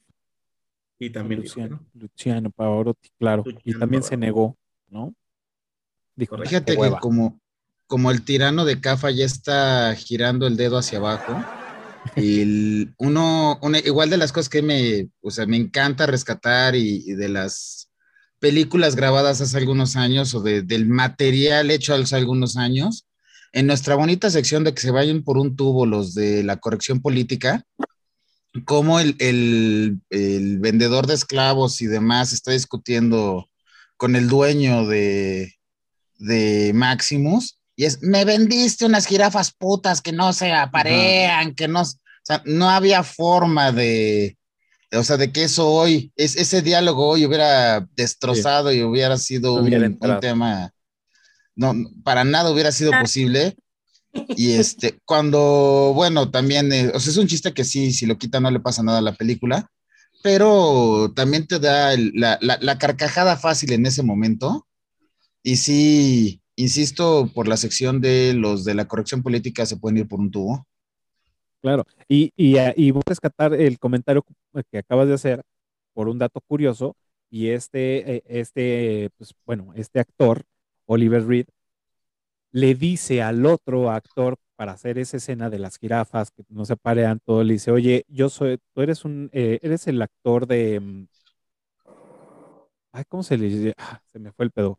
Eh, actor de mm, cuando tienen que hacer las cosas. De, eh, ¿El doble? No. No, es, es, un estilo de actuación. Este, ¿De método? De método. Dice, oye, tú eres este actor de, de método y el otro dice, pues sí, creo que sí, ah, bueno. Y No, ya en te plena grabación fue, o sea, realmente le agarra los huevos. Entonces, y él dice, bueno, soy de las pocas personas que puedo decir que Oliver Reed me agarró los huevos. Realmente. Literalmente se lo traían de los huevos. Ajá, se lo traían de los huevos, exacto. Pues muy bien. Pues ha llegado el momento de la trivia y recuerden los primeros cinco que contesten ¿Puedo decir correctamente. Va, dale, dale, dale, dale. última? Porque es muy importante, te hemos dicho, Sí, que sí. Máximo no se iba a llamar Máximo, se iba a Ah. llamar Narciso, como en la historia real, ¿no? Porque Claro. Narciso es el Eh, que mata a Cómodo, ¿no? O sea, así lo, lo mata por la espalda. Entonces eso es muy importante porque no tendríamos máximos décimos meridios. Hubiera Es que- sido Ah. Narcisus décimos Narcisus. meridios o de Narcisus De novenus. hecho, tenía, tenía un nombre muy similar, o sea, tenía, o sea, tres, tres nombres. porque, Este, porque está, está basado en tres personajes, no solamente en Sí. Narcisos. Sí. Exacto. Eh, Bueno, ah, dale, dale, dale. Si tienes otro, No, ya. Ya, trivia, trivia, trivia. venga con la trivia. Entonces recuerden que los primeros cinco que contesten correctamente en la caja de comentarios de este video, pues bueno, se van a llevar el reconocimiento con Bobo y Platillo. También se van a llevar, eh, Memo nos, nos va a obsequiar este, unas postales padrísimas de, de, de este, mm, del Coliseum. Y pues bueno, el acceso gratis a, a los cursos del profe Tony, que bueno, ya para estas fechas ya habrá iniciado el de asesinos seriales. Este, pues bueno, siempre ahí tiene un repertorio de, de varios cursos. Y pues recuerden, nada más contestando, se van a llevar estos premios. A ver, ahí les voy. En la, en la batalla de inicio, cuando está Máximo, incluso que está presente el emperador, que eso es- también tiene mucho, mucho que ver, eh, están las insignias del, del ejército de Maximus. Eh, ¿Cuál es su ejército? Cu- ¿Cuál es su, su- su claro. batallón? ¿Cómo se llama? La, la legiones, ¿no? La legión, ajá. ¿cómo se llama? Ahí está su nombre. Mi, bueno, mi trivia es: ¿cuál es el nombre completo de Maximus? Y si su respuesta solamente es Maximus de esos Decius Meridius, están mal. Ya, ya, la, enco- ya, ya la tengo. Esa, esa es buena, esa es buena. Yo también ahí. A ver, ahí va. ¿Cómo se llama la provincia romana a la cual Próximo lleva a, a Máximo por primera vez a pelear? Ok. De hecho, Argelia. En realidad es Algeria. Oye, pero ¿por qué das tips? No entiendo. Eh, Ups. de hecho tenía dos y bueno, eh, una de esas dos, las, las leímos antes de, de- de grabar. Gis me dijo, no, hay que comentarla, entonces no- me la voy a saltar ahorita que termino la trivia para que la comentes. Pues voy a decir la otra y es una facilita. Em, ¿Cómo se llaman los caballos de Máximo? Y aquí voy a hacer una anotación para los que la vieron este, en inglés y, leyeron los subtítulos. El, su- el- el título de uno de los caballos está mal, está mal escrito. Entonces, para que ahí este, lo, lo, y Ridley también lo dice en una entrevista, dice, está mal escrito y es este, ¿no? Entonces, para que también ahí lo consideren. Pues bueno, ahí está la trivia. Recuerden los primeros cinco que contesten, pues, se van a llevar el reconocimiento con bombo y platillo en los siguientes episodios y también se van a llevar su bonita postal directamente desde, desde Roma y cortesía de, de- Memo. Eh, y también pues acceso para poder entrar a los cursos del profeta. Pues, ahora sí, Gis, nos ibas a platicar sobre este, el tatuaje de Maximus. Oh, bueno, espérame, lo estoy buscando para decirlo bien. Vayan comentando sí, porque lo quiero decir en latín, ¿no? Así. Ah, ok, ok, Eh, ok. eh, es, sí es una vergüenza que hayas. Romanus. Sí, sí es una vergüenza, Gis, que hayas eh, dejado de practicar en esas tertulias tu, tu latín, en, en- en esas reuniones que tenías y con todos tus amigos solo hablaban en latín. Debes Oye, de retomarlas porque ya se te está olvidando. Oye, eso no es cierto porque eh, tengo que aceptar algo, ¿eh? O sea, algo que sí les quiero decir, como que yo estudié en la UNAM y en el ITAM y les tengo que comentar que como que en la UNAM la onda como de derecho romano, o sea, se daba hasta en más cursos, ¿no? O sea, en el ITAM solo es en dos. En la UNAM eran tres o cuatro, dependiendo en qué año entrabas, ¿no? Entonces, la mera verdad, este, sí te entraban ganas de, de, de, ir a Roma, pero así, y no, no, no, no al desmán, ¿no? Sino a, a, o sea, conocer todo lo que tú dices, ¿no? O sea, de repente, haz de cuenta, te puedo decir que yo la, la vez que fui, ven que casi en todas las películas, eh, bueno, ro, eh, italianas, ven que siempre mencionan lo que es la de la boca de la verità, ¿no? Que es donde metes mm. la mano. Bueno, yo la estuve busque y busque y busque, se los juro por Dios, que debe ser como de este tamaño, es muy pequeña y a mí me tocó, ya estaba cerrada, ni siquiera es como una atracción, pero está impresionante, ¿no? Es impresionante porque pues ni, ya, como ahí está una reja y ni siquiera está alumbrada, ni señalizada, ni nada, yo decía, pues aunque sale todo oscuro, pues no existía los teléfonos de ahora, sale toda flashada y oscura, ¿no? Pero yo estoy metiendo la manita y digo, es que yo tenía que venir hasta acá, cruzar claro. los mares para meter la mano y decir la verdad. Bueno, yo, yo, yo espero que el Banco de México me cumpla mi regreso a Roma, porque llevé eh, monedas, llevé pesos mexicanos de varios amigos para arrojarlos en la fuente de Trevi y garantizar nuestro retorno. Así que más le vale al Banco de México cumplir, cumplir. Que, que, esas monedas emitidas en México cumplan y, y regresemos los claro. que mandamos esas monedas. Tengo muchas ganas de conocer por allá. Tú, no, pero ah, a tu no, lista no. de pendientes y dale pase hacia los pendientes de arriba, ¿eh? Sí, claro. Total. Porque aparte, ah, ya. Uh -huh. Miren, se supone que lleva todas las siglas, no se supone, lleva todas las siglas SPQR y significa Senatus Populesci Romanus, que es la traducción y el Senado y el pueblo romano. Y entonces, lo que hace como clic con la película era que estaba en igualdad de circunstancias el peso del pueblo, que era lo que había hecho una república, y el peso del Senado, esa como contraposición de poderes. Por eso, me parece que no tan solo es importante que se lo borre porque mataron a su familia, se lo borra también, pienso yo, porque no se cumplió la voluntad de Marco Aurelio, ¿no? Que era pues restituirle, o sea, acabar con los emperadores, o sea, es decir, regresarle el, todo el poder al pueblo y no que gobierne uno y aparte cómodo, ¿no? O sea que, o sea, aparte históricamente sí fue de los peores emperadores de, de, Roma. De hecho, en la línea de emperadores lo borraron y muchos eh, años después lo volvieron a poner en la línea de emperadores. Pero de inicio, después de que él salió del poder, dijeron, no, este, este episodio hay que borrarlo de nuestra historia. Nunca, va, nunca sucedió. Yo pensé que... Se, yo pensé que se las había borrado porque hay una escena en la que dice a Lucille, ese hombre que tú conociste ya murió. O sea, porque justamente eso, o sea, él el general este, romano ya, ya había muerto para él, ya él ya no era él.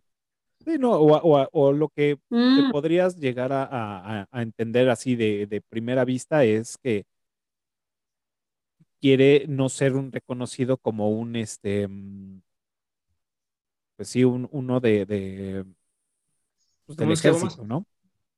Sí. No, y, e incluso parte de lo que menciona Gis y, y, y demás de cómo Máximo no es tan egoísta, sino ve, ve por, el, por el pueblo, por Roma, por Marco Aurelio y demás.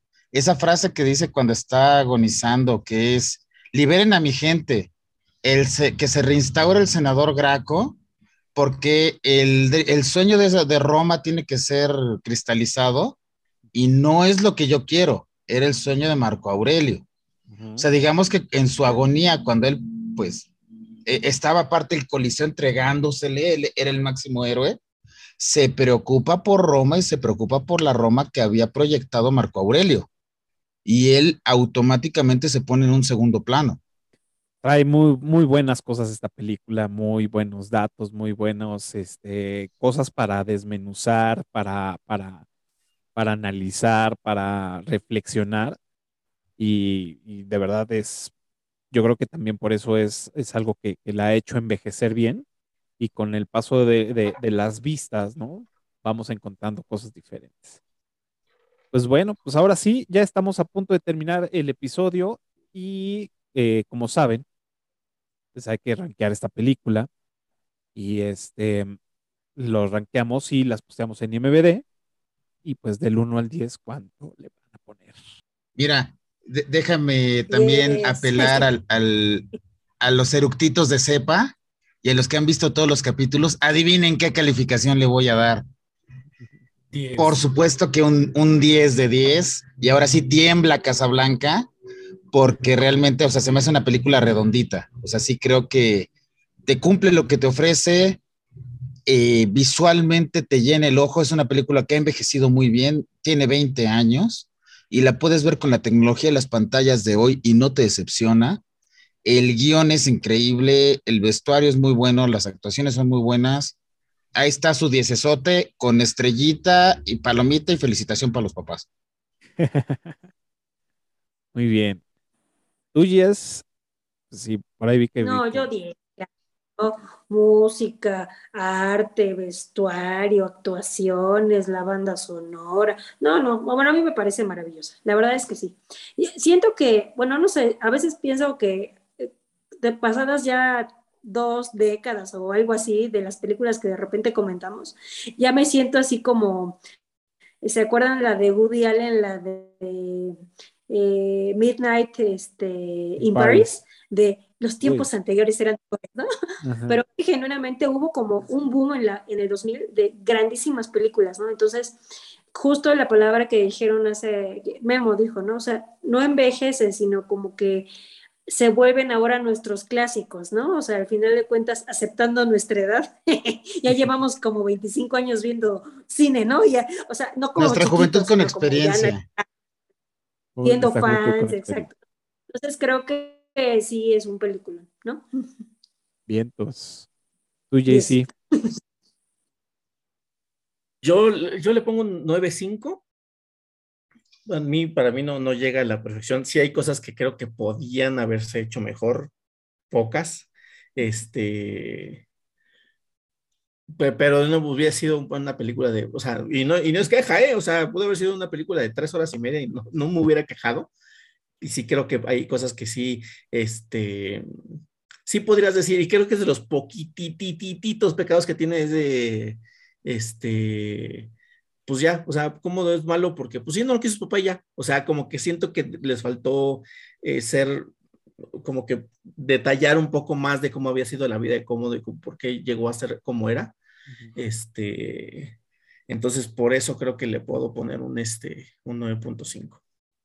Hey, pues bueno, yo les voy a decir, es una de mis películas favoritas. Yo le voy a poner su 10, realmente, porque es de mis favoritas esta película. Sé que tiene muchos errores, muchos errores de continuidad, errores de, filmación, errores de, muchas cosas, igual que Back to the Future, y soy fan de Back to the Future, por eso siempre también le voy a poner 10. Este, pero sí, o sea, se lo merece, creo, vino a revolucionar eh, el cine bélico eh, y bueno, y con esto, pues bueno, fue el, se le atribuye, o sea, a esta película se le atribuye el haber provocado el renacimiento de, las grandes epopeyas, ¿no? Históricas. Troya, el rey Arturo, Alejandro Magno, 300, o sea, después de haber sido eh, este gladiador, pues bueno, empezó esta rachita de, películas en los 2000, 2000 tempranos con este tipo de películas y pues bueno, toda la audiencia estábamos locos, ¿no? Porque estaban reviviendo estas batallas este, históricas y decías, pues qué padre, ¿no? Y luego pues un año muy importante donde supuestamente se iba a acabar el mundo y pues cuál, ¿no? Entonces, así fue. Pues bueno, eh, es que era hasta... ¿Perdón? Era hasta el 12 con los mayas. Así es, hasta el claro. No, pero más bien el, conflicto que entraron las computadoras, ¿no? Con el 2000. Ah, claro, sí. Ajá. Eh, pues bueno, ahora sí, la recomendación de esta semana, ¿qué están viendo? ¿Qué nos recomiendan? ¿En qué plataforma? Yo. A ver, venga, Gis. Pues ayer ya te dije cuál, a mí me impactó. Este, la vi en Netflix, es una película, así como lo oyen, eh, de producción estadounidense, de 14 minutos con todo y crédito. Se llama Perdona nuestras ofensas. Eh, nos habla de la Alemania nazi. Ya no les puedo decir más porque pues no. Simplemente pienso que lo importante de esta película es que nos deja el mensaje de no quedarnos callados, de tener como una hermandad con las minorías, defender la vida a toda costa. Está muy buena, o sea, está muy chiquita, luego la comentamos, se las recomiendo. Yo ya la vi dos veces porque pues fueron 28 minutos extraordinariamente bien invertidos y es mi recomendación en Netflix. Es de este año, acaba de salir este mes apenas. Mm, sí, por ahí me la sugirieron y ya cuando me escribiste dije, sí, a huevo, la voy a ver. Bien. Bien, entonces, Pues yo estoy eh, viendo ahorita una que se llama, una que está en, bueno, está en Netflix, creo que sí es de ellos, pero no, es, ya es una serie que incluso ya terminó, que es Arrested Development. es una de las series que me gustan porque es sencilla, capítulos de 28 minutos, no hay que pensar. Esta tiene, es comedia, una rayita arriba de la de pastelazo. Eh, apelan a lo absurdo, ya sabes, llegaste en la noche, vamos a ver un capítulo, bueno, nos seguimos con otro, son 28 minutitos, nos seguimos con otro, y a las 5 de la mañana pues ya apagas la tele porque dicen que es prudente dormir, pero eh, me gusta, es, es, una, apenas voy en la segunda temporada, creo que son tres o cuatro, este, y es, es la que estoy viendo ahorita, se las recomiendo, es comedia sencillita para descansar, hasta para maratonear un fin de semana, las grandes series pueden estar tranquilas, no las van a desbancar. Casablanca, después del miedo que le va a sacar Gladiador, Arrested Development no le va a hacer nada. Pero se las recomiendo así como para rascarse la panza, echarse unas palomitas, un traguito y a gusto. Bien. Tú, JC. Yo, yo antes de la recomendación quiero, este, o sea, nada más como que darle su, muy merecido reconocimiento, porque casi no hablamos de eso, eh, a Ridley Scott, porque nos ha dado películas, no, no, no, o sea, Gladiador creo que es de la, mejor, pero nos dio toda la serie de Alien, Blade Runner, este, o sea, eh, también, bueno, últimamente La Casa de Gucci, eh, pero por ejemplo, la del último duelo, que fue la que recomendé en el, en el, podcast pasado también, o sea, sí nos ha dado unas películas muy buenas, Ridley Scott. Entonces, nada más reconocimiento y que vayan a ver sus Mención películas. especial. Exacto. Y ahora sí, la recomendación. Les recomiendo, eh, si les gustan este tipo de películas, o sea, bueno, este tipo de películas, no, de, no, no tanto por lo que sean batallas históricas y todo, sino por este tema de que son películas como que pasivas y que hay que ver más allá de lo que te está contando la película y también documentarse como complemento de, del contexto de la misma. Y es de las últimas películas, y no sé si creo que está nominada al Oscar por algo, se llama El Caballero Verde. Oh, claro, sí, ya, ya, o sea, la he visto por ahí, pero no, este, no, no la he visto todavía. Bueno, El Caballero Verde, una, una, una, sinopsis cortísima, es este, es el primo del rey Arturo, que ha pasado sin pena ni gloria durante toda su vida, porque es el primo del rey Arturo, entonces vive de la fama de su primo. Y de repente en una cena de Navidad va, está ahí y, y llega un caballero verde, armadura verde, espada verde, el verde, todo, ¿no? Y entonces lanza un reto que dice, eh, les voy a proponer un juego de Navidad. El que quiera me puede dar el, el golpe que, que, que, quiera, que quiera, yo lo recibo. Pero dentro de un año tiene que ir a mi castillo para que yo le dé el mismo golpe. Entonces, el primo del rey Arturo dice, ah, va, yo le entro. ¡Pum! Le corta la cabeza. El caballero verde, el cuerpo del caballero verde recoge su cabeza, se la pone aquí y la cabeza le dice, muy bien, te espero en un año. No mames. Y se va. ok. Si, los Almado hubieran escrito ese diálogo, sería, te espero en un año. Ya, ya me la vendiste, ya la, voy a ver. Sí, y, y, trata de complementar así como que con historia de post post, o, bueno, o antes, como quieras, da igual, como tú quieras. Este, porque justamente habla de las virtudes de un caballero, de un caballero, es, es como que uno de los, este, de, de los, de los aprendizajes de, de, ese cuento, es un cuento, este, celta. Entonces, ese, esa película les recomiendo. Y, de series, eh, les recomiendo también, ahora sí, si les gusta como que más como que lo romano y todo ese tipo de cosas, es, es una animación, es una serie de animación, o sea, está jalada de los pelos, es fantástica, pero muy buena, se llama Sangre de Zeus. Ok. Sangre de Zeus está en Netflix, entonces, este, pues de nuevo, es, eh, eh, tiene que ver con caballeros y dioses este, griegos, romanos y todo ese tipo de cosas. Muy fantástica, jala de los pelos, pero vale la pena. Ok, la voy a anotar también para verla. Pues yo esta semana, de verdad, eh, estuve un poco flojo en, estar viendo. Seguí, em, la semana pasada les había dicho que estaba viendo la serie de The Servant, que es de Shyamalan. Y bueno, pues la, estoy viendo, está cabrona. Recomendable en Apple Plus. Si, tienen chance de visitarla, véanla. De verdad, es un mindfuck durísimo. Este, y bueno, premisa para los que no vieron el, episodio anterior: es una familia que tiene un, niño, este fallece, un bebé, fallece el bebé, y una terapeuta amiga cercana de, de la señora este, les propone que para, la, chava obviamente pues entra en shock y tiene ahí un tema en, la cabeza y le dice al, esposo, oye, pues para poder sanar esto y que ella pueda superarlo, eh, les recomiendo que tengan un muñeco para que ella vaya haciendo el proceso de desprendimiento y de aceptación de la muerte de, su hijo. Este, y pues bueno, ya, Shamala, pum, se va, mierda todo, Está muy cabrón. Sí, véanlo, de verdad es muy buena serie. Eh, y acabo de visitar este, otra vez eh, la película de Coherence.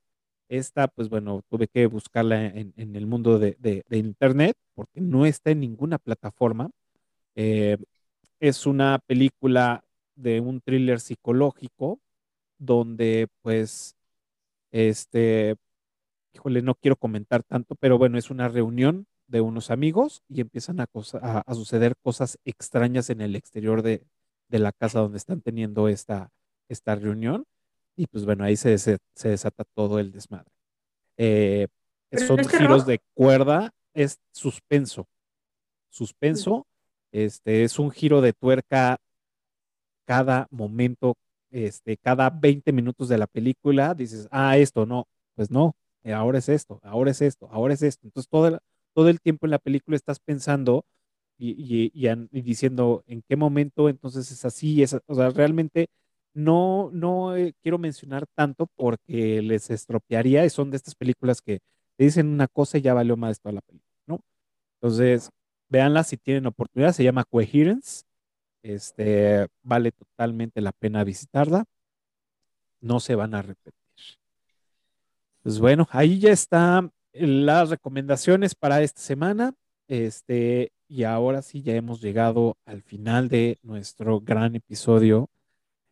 Y pues recuerden que nos pueden seguir en todas las redes sociales como Eructitos del Cine. También pueden escuchar este podcast y cualquier otro en su plataforma favorita de, de, de, de podcast, iTunes, Spotify. Y pues bueno, donde inició todo esto aquí en YouTube. Y si ya llegaron a este minuto, pues bueno, háganos el paro y suscríbanse, denle pulgar arriba y piquen en la campanita que de verdad nos ayuda muchísimo y pues ahí para que el algoritmo de, YouTube nos ponga en buenas posiciones y que sigamos creciendo esta comunidad. Em, muchas gracias por haber venido al llamado, por haber platicado con nosotros y pues es el momento de que ustedes se despidan, si quieren mencionar redes sociales o, proyectos, pues este es el momento. Ay, Café, muchas gracias chicos, qué padre que comentamos esta película los, los cuatro. Este, pues gracias por invitarme. Son mi alegría semanal. Estar eh, platicando de cine eh, me llena el corazón de dicha. muchas gracias, Gis. En vida o en la otra verán nuestros videos de eructitos. Eh, ya dejaremos nuestra marca digital para siempre. Muchas gracias, Gis, por venir. Pues yo también Cafa, muchas gracias, de verdad es un placer. Hay que encontrar la manera de extender estos espacios porque, por ejemplo, esta película se quedaron un chorro de cosas pendientes, pero sí es un gusto compartir con otros locos esta, el gusto por estas películas. Este, mis redes, Instagram, Twitter, arroba MemoMB. Y si me permites meter un gol, busquen en Instagram a un chavito que se llama Misael Hernández. Es un estudiante mexicano que se ganó un lugar para ir a un campamento en la NASA. Ah, es verdad, cierto. Este está, está muy interesante el tema y resulta que ya hizo lo más difícil y le falta lo más fácil. Ya hizo lo más difícil que es ganarse ese lugar, pero le está faltando lana para irse. Y está vendiendo gorras, gorras muy padres de la NASA. Este, su perfil en Instagram es arroba misael-jh. Este, no sean malitos, la neta está muy prometedor y aparte pues es una realidad en México, tenemos el talento, falta apoyarlo. A, a, lo mejor cuando salió Gladiador no hubiéramos pensado en mexicanos en el espacio, pero ya, ya es una realidad, entonces con el, per, con el permiso del administrador me permito meter el gol. Adelante, de hecho ya, ya pudieron, ver, ya, ya pudieron ver los, los datos. Nada más sí, una pregunta, Memo. Eh, ¿Tenemos fecha límite de esto? Pues yo creo que cuando empiece su campamento en la NASA. Este, okay. pero pues para evitar que se nos vaya el tiempo, pues para pronto. Ok. El, y no, este no vaya a salir este episodio y ya así de, no, pues ya. Ah, no, no, no, no, no, no. Entiendo que su campamento es como por el verano, alguna cuestión así. Ah, perfecto. Pero lo vamos a ir nombrando en los episodios. Bandita, cáiganle, la neta, o sea, tenemos el talento, nomás falta apoyarlo. Y pues este güey hizo lo más difícil y pues ya nada más es una cuestión de pesos. Perfecto, ya saben, aflojen. Las gorras también, de hecho ya Memo nos no lo había compartido.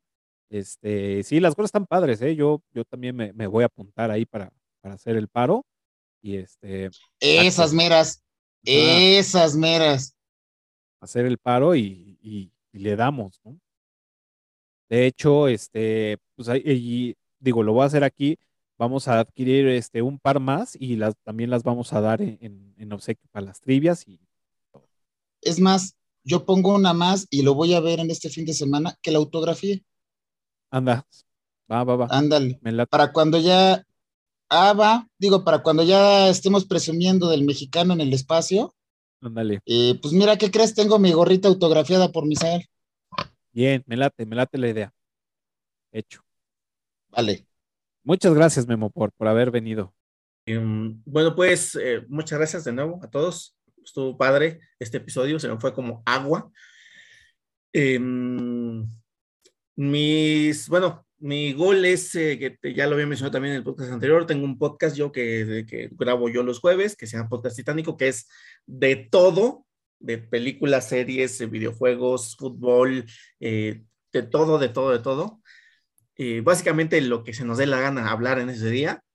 Y pues bueno, o sea, es Podcast Titánico, Spotify, YouTube, etcétera, etcétera. Y pues ya, yo soy JC Vélez y muchas gracias de nuevo, Carlos. Perfecto, muchas gracias. Pues recuerden, nos pueden visitar todos los jueves, 12 del día, un nuevo episodio.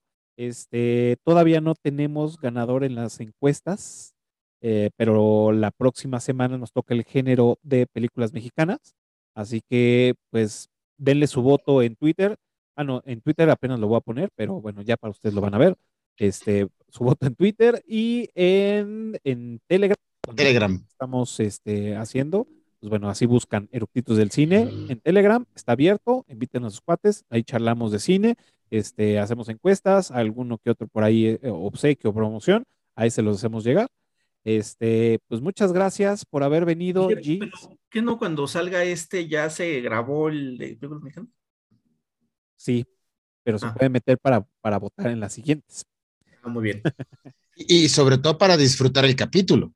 Claro, además lo estoy diciendo en forma de, de suspenso. Para que cuando taran, vean, taran, digan, taran. Ah. ¿Cuál habrá sido la película que ganó? ¿Cuál sí, voy exacto. a ver la próxima semana? ah. Exacto. Recuerden todos los jueves 12 del día un nuevo episodio. Este, Gis, Memo, JC, muchas gracias por haber venido. Estuvo increíble el episodio de hablar de una de mis películas favoritas. Y pues ya estamos. Nos vemos el próximo jueves con otro episodio de Eructitos del Cine. Cuídense mucho. Venga. Bye.